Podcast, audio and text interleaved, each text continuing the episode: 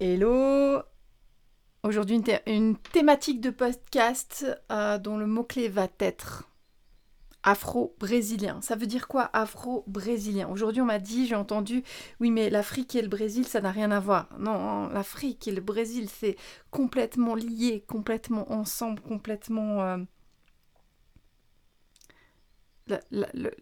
les racines du Brésil sont en Afrique. Euh, et l'extension de l'Afrique est au Brésil, c'est étroitement lié, c'est la même famille. Euh, pourquoi je vous partage ça? Je m'appelle Virginie, je suis Yarodisha Virginie, c'est-à-dire que je suis prêtre dans la tradition afro-brésilienne du Candomblé. Donc je suis Yarodisha, on peut dire aussi Maï de mère de saint, euh, initiée dans la tradition du Candomblé et de l'Ubanda afro-brésilien. Eh, afro-brésilien. Il y a des livres d'histoire qui font ça, des anthropologues qui l'ont dit, et j'avais envie dans ce podcast de faire quelque chose qui donne une vision, euh, qui donne une bonne base euh, de manière simple. On pose le cadre au niveau brésilien. euh, donc il y a eu des centaines d'années de, mise en esclavage, et dans ce, cette mise en esclavage, donc de ce trafic humain, quel esclavage euh, sur toute l'exploitation au niveau du Brésil. Bré- Le Brésil a, bénéficié à 40% de tout le trafic d'esclaves dans le, transatlantique. 40%. Et ça a été le dernier pays qui est aboli, qui a aboli le- le- l'esclavage. Donc le Brésil s'est construit sur avec la, la, la, sueur du front euh, de- d'ethnie et de, de, de population africaine. Mais pas que, mais pas que, c'est tout un, tout un métissage. Dans cette, dans cette, dans cette culture afro-brésilienne euh, et qui, qui arrive au niveau spirituel, on revient au niveau historique. Donc, euh, le Brésil, c'est au départ une terre euh, amazonienne. Il y a des. Il y a des, il y a des, donc des Indiens d'Amazonie. Arrive la colonisation, euh, se battent un peu la France, le, la France et le, et le Portugal, mais c'est le Portugal qui gagne. Et le Portugal commence à conquérir, euh, à conquérir le Brésil, donc c'est voilà. Ils arrivent en, ils arrivent sur les terres, commence le trafic euh, d'esclaves pour euh, exploiter, pour euh, faire l'agriculture de coton et canne à sucre, essentiellement. Le café aussi est arrivé. Et là, en fait, il y a, en gros, dans, le trafic d'esclaves, il y avait un peu des voies, comme on pouvait avoir sur des autoroutes, comme on pourrait avoir des axes, voilà, les, grands trafics. Et le plus grand port du départ, c'est le port qui est en fait au Bénin, euh, qui est sur les plages de Ouida, donc à cet endroit-là, à Ouida, dans ce secteur-là, euh, Porto Novo, il y a le départ des, des esclaves. C'est-à-dire que là, il commence la traite négrière. C'est un port de départ, évidemment, c'est dans les terres hein, qu'après on va chercher, c'est pas que les gens de la côte, on remonte dans les terres, on remonte dans les terres euh, africaines pour ramener des esclaves. Donc, on est d'accord, l'esclavage qui est l'une des déshumanisations les plus affreuses et qui, euh, je vais être un peu affreuse, mais en tant que blanche européenne, euh, dans cette incarnation, je, je, ne peux pas mesurer. Et je- quand bien même je me suis intéressée à la question, euh, les séquelles toujours présentes et affreuses euh, encore de nos jours, dues au traumatisme et à la déshumanisation totale, les séquelles encore présentes de l'esclavage. Donc, il y a depuis, depuis les terres africaines tout un, tout un trafic qui se met en place, euh, on pourrait dire interethnique, il y a plein de choses.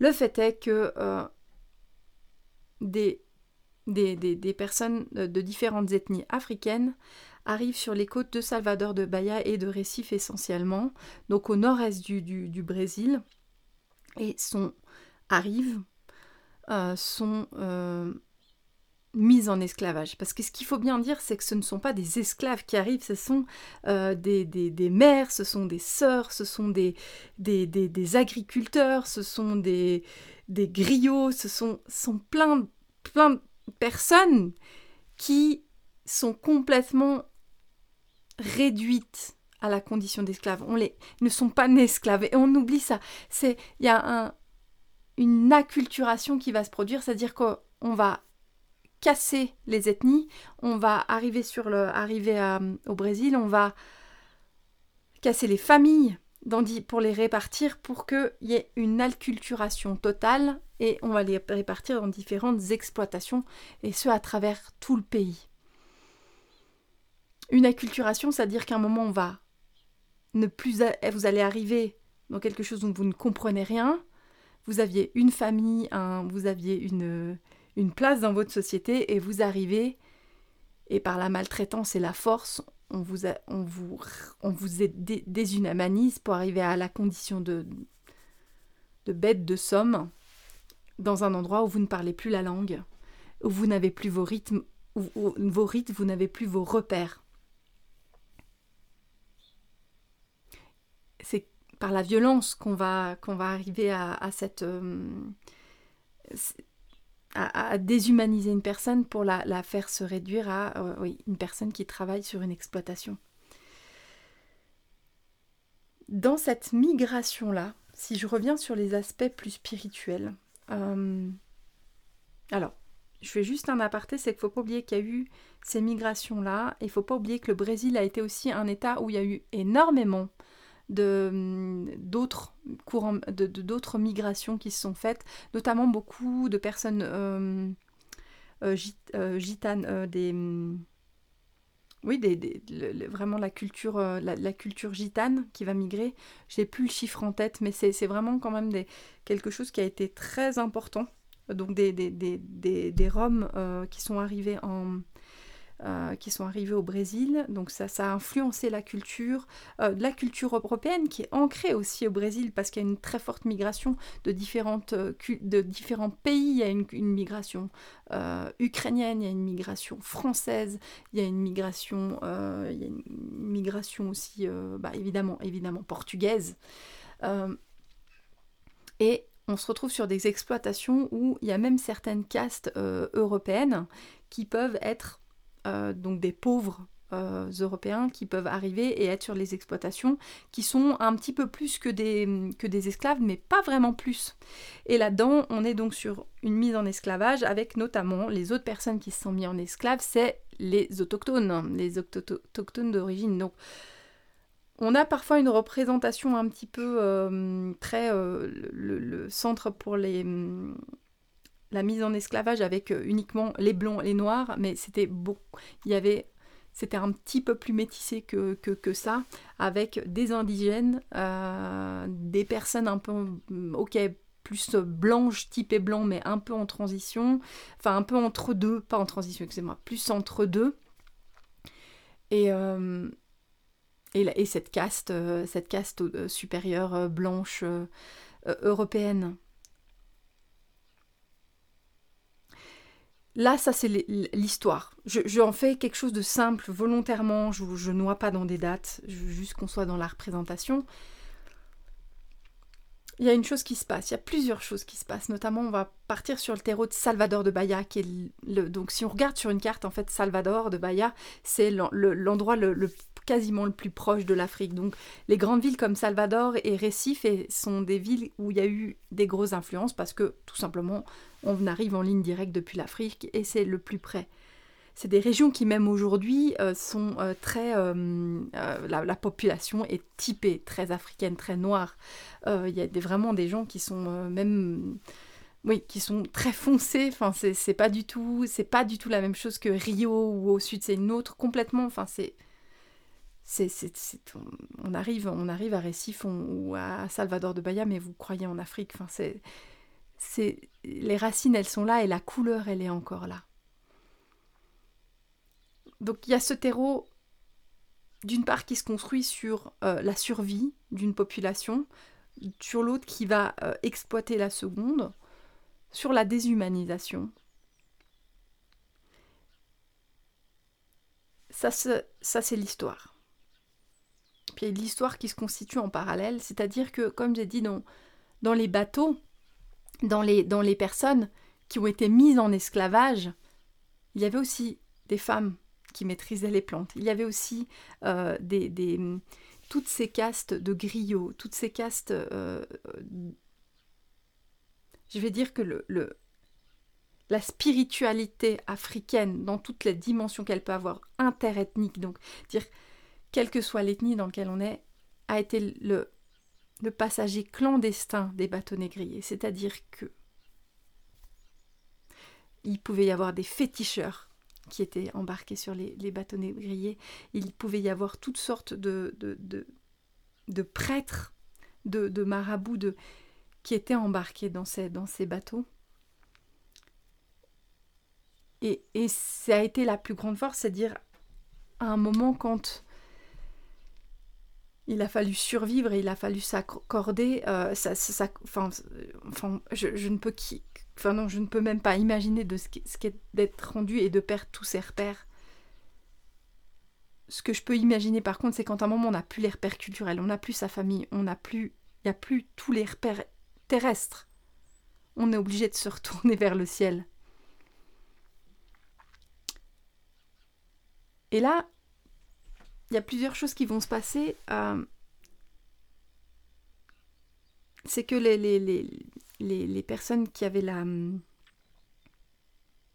Comment dire la...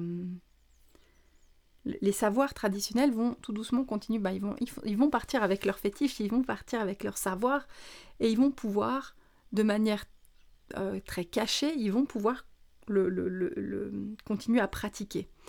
Euh, donc les rites vont vivre une acculturation aussi, ils vont s'adapter. Ne serait-ce que le savoir des plantes, euh, quelqu'un qui maîtrisait les plantes euh, dans, dans, un pays africain n'a pas accès aux mêmes plantes, mais il va, il va s'adapter. Avec le temps, euh, les, les, femmes vont se réapproprier les plantes, vont se réapproprier ce savoir traditionnel qu'elles vont adapter. Les rites vont se mettre en place, mais il faut bien nous se dire que c'était des personnes qui n'étaient pas forcément des mêmes ethnies, donc qui d'origine n'avaient pas forcément la même cosmogonie, donc les mêmes références. Et là, il y a quelque chose d'autre qui va, qui, va, qui va se mettre en place. De manière très secrète. Et en fait, on, a, souvent ce... Alors, il y a deux choses que là, je peux transmettre que j'ai lu dans les livres d'anthropologie, c'est il y a un livre fantastique qui est de Stéphania Capone qui dit à un moment il y a aussi ce, fantasme un peu africain, c'est-à-dire que il y a des grands courants, on va parler des Yoruba, des Nago, des, des, des ou des, choses comme ça, des, grandes, euh, des grands courants ou des grandes tendances. Euh, c'est plus compliqué dans les faits, et notamment dans un livre qui, est de, qui retrace en fait de, Parès, en fait, Louis, Louis Nicolas Parès, qui lui parle de la formation du code d'emblée et qui va le regarder sous un, sous un aspect linguistique. C'est pas, en fait, je vais pas entrer plus dans les détails parce que quand on rentre dans le détail, on voit que c'est pas si simple et qu'il y a, depuis le Brésil, une sorte de fantasme de, de grandes traditions africaines, de grandes ethnies qui ont transmis le savoir. effectivement, dans les grandes traditions, il y a les Yoruba qui vont parler des orishas et qui sont le si aujourd'hui vous allez au Bénin où, euh, il y aura les fonds aussi qui vont avoir les entités qui sont les mêmes qu'au Brésil. Les racines sont fondamentalement ancrées. Après, il y a le culte de toute façon euh, euh, fondamentalement africain, c'est le culte des ancêtres qui va être là. Mais sur les exploitations, il va falloir trouver des compromis. Il va falloir, il va falloir réinventer. Il va falloir se réapproprier une culture. Et là, il y a quelque chose qui va se passer de magique parce qu'il y a, plusieurs... Enfin, c'est difficile de vous parler de choses positives dans, l'atrocité qu'a été la, traite négrière, mais à ce moment-là, il y a plusieurs choses qui vont se mélanger. D'une part, ça va être la position des femmes. Les femmes, elles ont besoin de soigner et comme partout dans le monde, c'est les femmes qui connaissent les plantes en grande partie. De surcroît, il y a un autre facteur qui va se mélanger, c'est euh, on a pareil ce fantasme du euh, ce fantasme. Quand je dis fantasme, c'est plutôt l'imaginaire d'avoir les blancs d'un côté euh, qui exploitaient et les, le, peuple noir enfin, dans, des, dans, des, endroits très délimités ce qui se passe aussi, c'est c'était pas si. Il semblerait que ce ne soit pas si euh, ça. Euh, par exemple, euh, à cette époque-là, et c'est là où il y a une forme de, soutien entre femmes, c'est Stéphanie Capone part dans son livre de, moments où en fait même les femmes blanches, donc les femmes de colons blanches, dont les maris allaient aller tremper leurs biscuits ou aller coucher à droite à gauche, en fait, ramener des, des, maladies sexuellement transmissibles qu'elles ne pouvaient pas, euh, au, vu de leur statut, aller euh, se faire soigner chez des médecins. Et donc, elles, elles allaient se faire soigner auprès de, de femmes euh, qui maîtrisaient les plantes dans la partie des, des esclaves, des personnes mises en esclavage. Et déjà, ça va mettre quelques histoires aussi sur la présence des femmes qui, s'immiscent déjà dans, l'histoire euh, dans l'histoire de Colomblé. Ça fait un petit aparté par exemple avec Marie Laveau, qui est elle plutôt du, du aux États-Unis dans la dans la enfin c'est une prêtresse vaudou blanche vaudou. Mais ça, montre à des moments que le, mélange se fait. Il y a quelque chose qui se fait. C'était pas si scindé que ça. Et il y a potentiellement des fois où des femmes sont allées dans les rites pour se soigner. Euh, là, là va y avoir le syncrétisme aussi, c'est-à-dire que le colon va vouloir imposer et toujours maintenir une forme d'acculturation et va vouloir maintenir, va vouloir imposer et va imposer euh, bah, la, religion euh, catholique dans bah, les, exploitations négrières, donc auprès des personnes. Donc ils vont évangéliser, ils vont faire ce travail-là pour, comme ça l'était à l'époque, le, besoin de ramener des gens vers la parole de Jésus.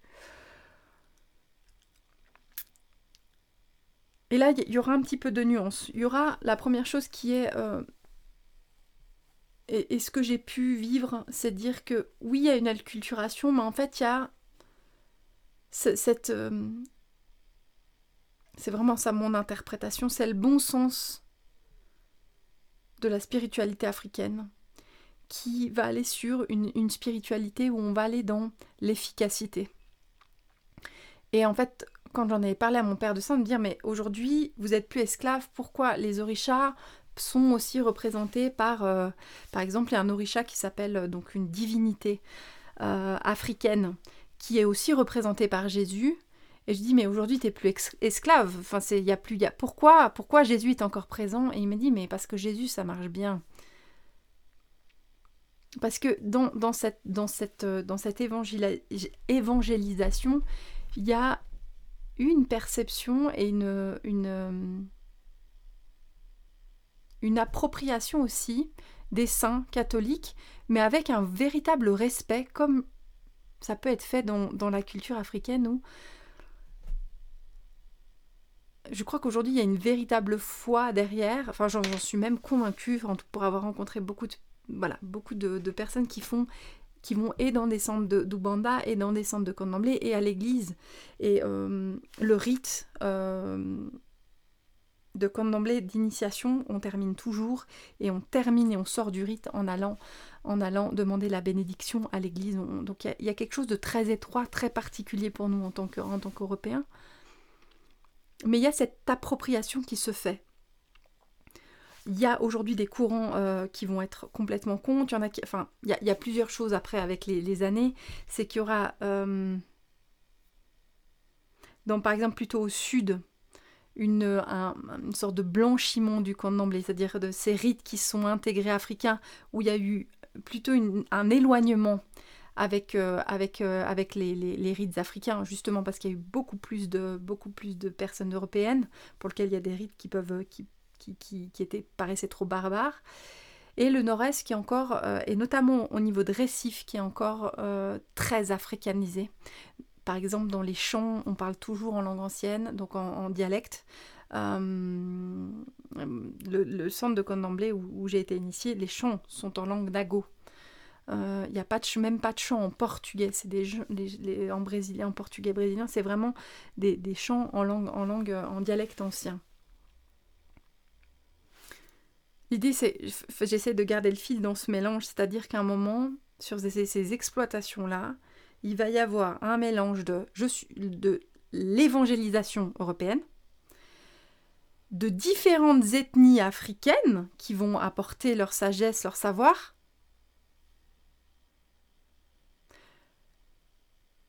et également du savoir endogène, c'est-à-dire euh, des personnes d'Amazonie qui ont les savoirs des plantes, qui connaissent des choses et qui vont être mis. Et il y a cette mixture-là. Et comme je dis, j'ai plus les chiffres en tête, mais il y a aussi une très très forte influence des tziganes. Voilà, c'était le mot que je cherchais tout à l'heure. Tziganes là, donc qui, qui, Mais il y a eu un nombre, c'est des dizaines de milliers, hein, vraiment, qui sont arrivés au Brésil en étant persécutés en, Europe. Euh, et qui vont aussi être euh, en, dans ce, cet écosystème, euh, les mots sont, sont, terribles, mais cet écosystème de l'esclavage. De et là, il y a toute une chose et tout un bassin qui va se mettre en place. Et là, ce, podcast, il est important pour, pour euh, arriver à dire, il y a plusieurs choses qui se mélangent, qui sont le terreau fondamental qui est la déshumanisation d'une partie de la, population, c'est-à-dire la déshumanisation et l'acculturation du peuple endogène, donc du peuple euh, amazonien, du peuple et du peuple euh, Afrique de l'Ouest. Euh, interethnie pour le, peuple amazonien, ça doit être la même chose. Enfin, c'est la même chose, évidemment. Il y avait, comme, aujourd'hui, il y a différentes ethnies. On abat, on déshumanise. Et, je crois et je suis fondamentalement convaincue qu'à ce moment-là, quand on est dans une notion de déshumanisation totale, d'incompréhension et d'épreuve totale, je, peux imaginer qu'à ce moment-là, sur euh, dans, les quartiers esclaves, il y a besoin de foi, il y a besoin de Dieu, il y a besoin de se rattacher à plus grand que soi pour accepter ce qui se passe. Je, ne vois pas comment on peut survivre sinon, sinon c'est simplement ce qu'il y a eu, hein, beaucoup de suicides, mais quand même. Mais là-dedans, il ne faut pas oublier qu'il y a aussi euh, l'Europe qui arrive, et notamment, je vais prendre l'exemple d'Haïti. C'est par exemple Haïti, donc l'histoire est à peu près la même hein, sur Haïti. Faut pas oublier, sur Haïti plus spécifiquement, j'ai pas la raison historique, il faudrait investiguer, mais sur Haïti, il y a eu une très grande influence. Euh, les colons semblaient être. Euh, euh, étaient beaucoup francs-maçons. Et par exemple, dans le vaudou haïtien, il y a tout un, tout un art du symbole, toute une création, toute une création graphique de symboles, de signes sur lequel on, voit l'influence franc-maçonnique euh, qui a porté, qui a influencé avec le, qui a influencé le vaudou euh, haïtien. Ça se mélange comme ça. C'est pas les noirs d'un côté, euh, les aborigènes, les, les, les, les, amazoniens d'un autre côté, les tziganes qui sont venus, qui sont non, et les blancs d'un côté qui ne voulaient pas. En fait, c'est comme, comme nous, enfin, si tu parles avec ton voisin, puis ton voisin il va te parler, t'es malade, il va te proposer des plantes, tu il y a quelque chose de beaucoup plus mixé. Et ça va poser euh, cette, euh, ce mélange, ce brassage, et, sur une acculturation, c'est-à-dire qu'à un moment, quand vous perdez votre culture, vous devez, vous allez recréer une nouvelle culture avec les gens qui sont autour de vous et votre famille euh, devient, devient les gens avec lesquels vous allez vivre. vous vous, pouvez avoir un. Du coup, ça veut dire que hum, un indigène, enfin, un amazonien peut devenir votre mari. Enfin, il y, a quelque chose de, de, complètement, euh, de complètement brassé. Et là, il faut recréer une nouvelle culture. Et là, on pose un terrain de la culture afro-brésilienne. Hum, dans ses bases de souffrance et dans sa richesse d'acceptation et dans sa richesse de la tolérance et dans sa richesse euh, d'ouverture, d'ouverture. La, la différence de tradition de type fétiche ou de type euh, dans, la tradition plus africaine. Euh, vous naissez dans une famille de griots, vous naissez dans une famille de, de féticheurs forgerons, vous naissez dans une famille, et c'est de de père en fils, de mère en fille, suivant la tradition, que les traditions vont se faire. Donc par exemple, si demain vous voulez aller dans un... Ça va, ça, va être très compliqué euh, d'arriver dans un, village africain et de vouloir avoir accès à la, au, savoir. Parce que tout simplement, vous n'êtes pas de la famille. Au Brésil, les portes vont pouvoir être beaucoup plus accessibles parce que la famille, finalement, c'est un des paramètres dans cette vie-là, dans cette incarnation-là, mais on te prend finalement dans tout ce que tu es. Et, euh, et euh, mon, père de saint, mon père spirituel disait, mais que tu sois européen, que tu sois martien ou que tu sois, que tu sois chinois, de toute façon, tu as tes, divinités avec, à côté de toi. Quelles que soient les divinités, on peut parler avec. Et à partir du moment où on peut parler avec, ben, s'il demande un rite, on va essayer de le réaliser, quel qu'il soit. Et ça, c'est l'ouverture d'esprit afro-brésilienne. C'est la richesse que je. C'est la richesse du Brésil que je souhaite de tout cœur qu'il conserve parce qu'autant dans les temps actuels et au vu euh, voilà au vu du président actuel euh, je souhaite de tout cœur que le Brésil garde cette ouverture parce que dans cette ouverture euh, brésilienne. Il y a aussi l'acceptation spirituelle de euh, la dont t'accueille quelle que soit ta sexualité, quel que soit dans, le respect, dans le c'est-à-dire que mon père mon père de saint, je lui disais un jour mais comment donc dans le Connemblé, dans l'Ubanda, dans toutes ces traditions, dans le, dans le spiritisme qui serait l'objet d'un autre, d'un autre podcast, il y a une acceptation totale de que vous soyez homosexuel ou pas. La question ne se pose même pas. La question, mon père de saint me disait toujours, euh, Dieu ne rentre pas dans ton lit. Et il me disait aussi, euh, on doit accepter tout être humain dans la mesure où la sexualité est... En fait, ça ne regarde personne ce qui se passe dans la mesure où vous êtes entre adultes et que ce soit consentant. À partir de là, il y a évidemment, j'entends ça, c'est la limite, c'est dire on va t'accepter tel que tu es, dans la limite où euh, il n'y a pas de violence faite aux enfants, et voilà, ça c'est un, autre sujet, un autre débat. Mais il n'y a pas de jugement, il n'y a pas de jugement, on va pas t'imposer. Euh, le chemin il est ouvert, que tu sois avec un homme, une femme, en couple, c'est ok, c'est ok, c'est ok parce que euh, il y, a plein de raisons, il n'y a pas de jugement à porter sur euh, qu'est-ce qui fait que tu es dans tel ou tel. Qu'est-ce qui fait que tu es né ici maintenant euh, Qu'est-ce qui fait que tu as telle ou telle, euh, telle tendance Ou qu'est-ce qui fait que tu aimes ou telle, telle, telle chose C'est Ce que tu es ici et maintenant, c'est toute petite part de ce que tu de ce que ton âme elle est, de toutes ces incarnations et de tout, de toutes les réincarnations qu'elle peut avoir et tout le parcours. Et de toute façon, qui que tu sois, il y a des divinités autour de toi, et ces divinités, elles sont forcément bienveillantes, elles sont là pour t'accompagner, et on peut, on peut parler avec. Et c'est ça tout l'art de base, de dire on peut parler avec pour que ton chemin à toi, tu sois le plus heureux possible. On est dans cette notion euh, d'efficacité, de, sens pratique de la religion. C'est-à-dire que euh, j'ai jamais entendu parler de. Moi, j'ai jamais. Non, j'ai jamais entendu parler d'enfer. J'ai jamais. On fait des choses bien, des choses pas bien. On est sur Terre, c'est ok. On accepte la personne. On va essayer d'équilibrer. C'est ok, quoi. Il n'y a, pas, y a pas de culpabilité de dire voilà, non, tu vas te flageller parce que non, c'est ok. Euh, on, est, on, est, on est des humains, on est en chemin. J'ai toujours entendu ça, jamais entendu qu'on parle d'enfer. Il y a des étapes après la mort, c'est ok, ce qui sera aussi un sujet d'un autre podcast. Mais il n'y a pas cette culpabilité d'un Dieu euh, législateur du bien et du mal. La notion déjà de bien et de mal, ce sera aussi un autre podcast, je vais noter tous les points. La notion de bien et de mal, elle est, elle est pas si noir et blanc. Euh,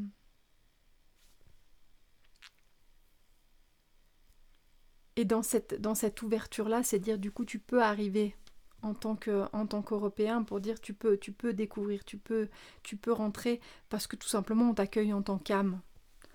Et si ton âme elle, a envie d'évoluer, on peut t'accompagner pour. On peut lever ce qui empêche de en reparlant avec ta, ta, propre cosmogonie à toi. Et t'as pas besoin en plus de ta de au même titre que tu vas à l'église le dimanche et que t'as pas besoin d'avoir le baptême, t'as pas besoin d'être. Il euh, n'y a pas besoin de, faire des rites pour. Il euh, n'y a pas besoin de t'initier pour que tu bénéficies en tout cas et que tu puisses apprendre à communiquer toi-même avec tes guides. En fait, je partage ça donc dans la afro-brésilien, c'est quoi? La richesse brésilienne, c'est quoi? En tout cas, je vous souhaite. Je, vois qu'on en est à une trentaine de minutes, donc je vais lasser. J'ai plein d'autres thématiques qui sont arrivées. Hum, je vous souhaite en tout cas un podcast que j'ai voulu le plus simple possible, bien sûr, et je suis ouverte à tout commentaire s'il y a des détails que vous voulez. Là, j'ai fait quelque chose de très généraliste pour vous donner, euh, pour donner une vision globale.